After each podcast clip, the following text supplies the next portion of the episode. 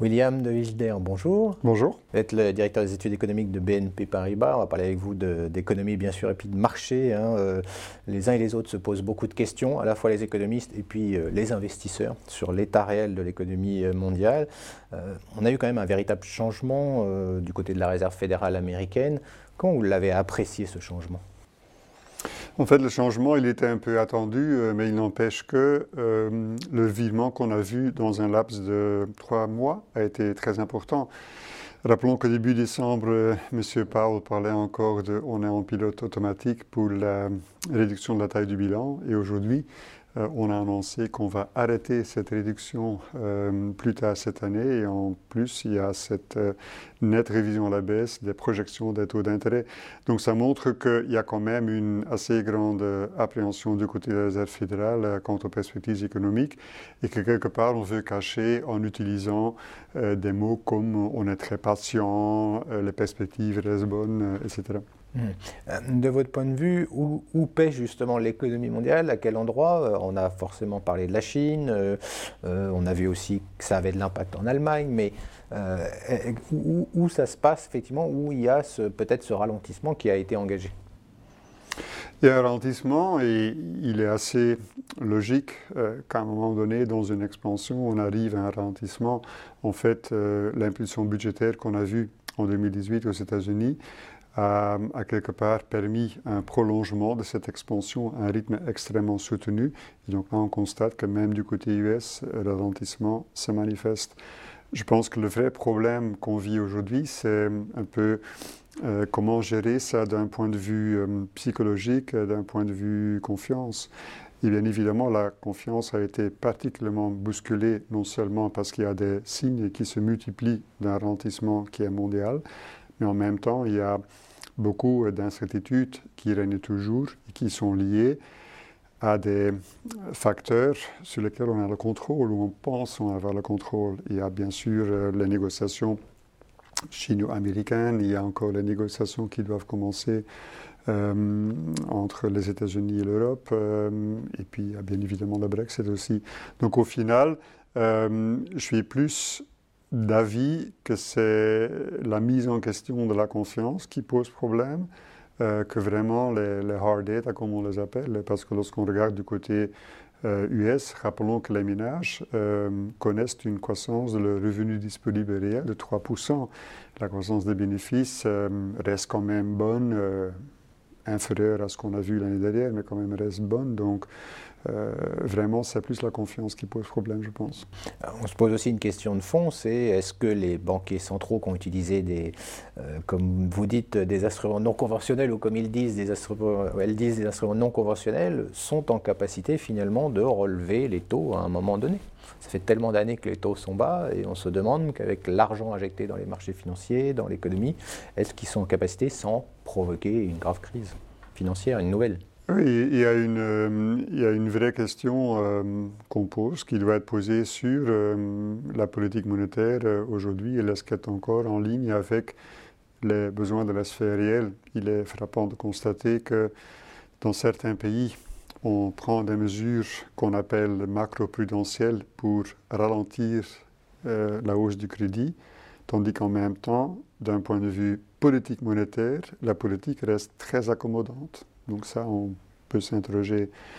Le vrai sujet, bien évidemment, c'est que la Banque centrale adopte un ciblage de l'inflation et que l'inflation, euh, en fait, elle reste extrêmement bien euh, contrôlée, qui est peut-être euh, pas la bonne manière de l'exprimer. Je pense que c'est plutôt un manque d'accélération d'inflation qui pose problème parce que du coup, dans un monde où on cible l'inflation, on n'a pas les conditions qui justifieraient de remonter les taux d'intérêt. Bien évidemment, le problème, il est plus euh, aigu euh, du côté US, étant euh, dans un marché d'emploi qui est complètement sous pression. une expansion qui dure depuis bientôt 10 ans, 10 années. et même là, la Banque centrale dit, voilà, donc, euh, il y a une vraie question à se poser déjà du côté US. Alors, pour être clair, le, problème est encore plus, important du côté européen, où on risque d'avoir euh, un cycle entier, une expansion qui n'a pas vu de remontée des taux d'intérêt. Oui, ce n'est pas, le moindre des paradoxes. Et du côté des taux, alors, euh, on a eu cette inversion de la courbe des taux, on a vu le Bund allemand passer en 10 ans passer en territoire négatif. C'est des, signaux qui sont quand même assez forts. Mais là, euh, on entend des commentaires disant Ah, on n'est pas dans le contexte habituel, donc inversion de courbe des taux ne veut pas dire forcément une récession dans les, prochains mois. donc on est dans quand même un contexte un peu particulier. Effectivement, je pense qu'il hum, y a maintenant des, des librairies entières qui ont été euh, remplies, garnies avec des, contributions sur l'inversion de la courbe. J'ai d'ailleurs aussi fait une petite contribution dans le domaine parce que j'en parle euh, assez régulièrement. Et en fait, c'est un sujet qui, bien évidemment, vit un peu sa propre vie. Euh, dans le passé, il, y a eu ce constat que quand il y avait inversion, ça a été suivi par une entrée en récession. Le gros problème étant que euh, la, durée entre l'entrée euh, en récession par rapport au début d'une inversion a été euh, en général longue et très variable. Donc finalement, en tant qu'investisseur, moi je ne sais pas trop bien quoi faire avec ça, sauf de dire il faut être vigilant. Bon, il faut toujours être vigilant. L'autre problème qu'il y a bien évidemment, c'est que hum, la politique monétaire non conventionnelle a vraiment poussé vers le bas les taux d'intérêt et donc quelque part a provoqué un, aplatissement de la courbe prématuré par rapport au cycle économique. Euh, le vrai sujet pour moi de, cette dynamique des taux d'intérêt, euh, c'est que ça montre qu'il y a une très grande appréhension de la part des investisseurs euh, et, qui est vraiment de fuir, de quitter les actifs risqués euh, dès que le vent semble tourner, dès que le ciel est un peu plus couvert que, normalement. Avec donc le problème, c'est qu'on doit vraiment s'interroger sur quand le bon 10 ans est à 10 ans, est en dessous de zéro, pardon, euh, quelles vont être les conséquences en termes de comportement de l'épargnant, par exemple. Et quelque part, ça, ça complique énormément euh, la conduite de la politique monétaire, qui est quand même basée sur une relance du crédit, euh, mais aussi euh, veiller à ce que ceux qui ont des actifs financiers, qu'ils aient un peu plus envie à dépenser. Mais si les taux d'intérêt sont négatifs, l'envie pour dépenser risque d'en souffrir. Peut-être le, mot de la fin sur justement cette allocation d'actifs, la manière dont on voit, on voit ces taux euh, qui sont très très bas, la prise de risque elle est sur les marchés actions. Euh, quand on regarde, l'investisseur, il est quand même dans une situation un peu compliquée. On, sait que les banquiers centraux veulent qu'ils prennent du risque, hein, ça c'est depuis pas mal de temps. Mais là, on a vu plus de volatilité, on a vu, euh, on va dire, il n'y a, pas de tranquillité en tout cas apparente. Oui, on est dans cette phase de cycle où euh, structurellement la volatilité augmente, euh, simplement parce que la visibilité euh, au niveau des perspectives économiques se réduit.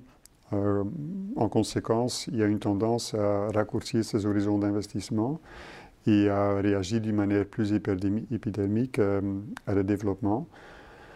Je pense que ce qui a pu jouer aussi récemment, c'est quand même cette, euh, ce flux ininterrompu, je dirais, de mauvaises nouvelles. Euh, la dégringolade des PMI, des, des directeurs d'achat qu'on a pu voir en Allemagne et dans d'autres pays aussi. Et c'est pour ça, je pense qu'on est vraiment dans une situation où euh, l'information marginale, donc une nouvelle statistique qui sort, arrive à avoir un poids disproportionné. C'est pour cette raison que, quelque part, on s'est félicité que du côté de l'indicateur IFO en Allemagne, les services ont vu un petit rebond euh, et que du côté de la France, il y a plus de statistiques qui suggèrent quand même que là aussi, l'environnement se stabilise. On s'en félicite et donc, ça fait beaucoup d'impatience qu'on regarde les indicateurs euh, de confiance et autres dans les toutes prochaines semaines en espérant de voir une stabilisation, avec notamment aussi une attention sur ce qui se passe en Chine, qui a joué un rôle très important de ce sentiment d'un ralentissement profond de l'économie mondiale. Voilà, effectivement, on verra comment euh, la Chine se sort de cette moindre croissance. Merci, euh, William, d'avoir été avec nous.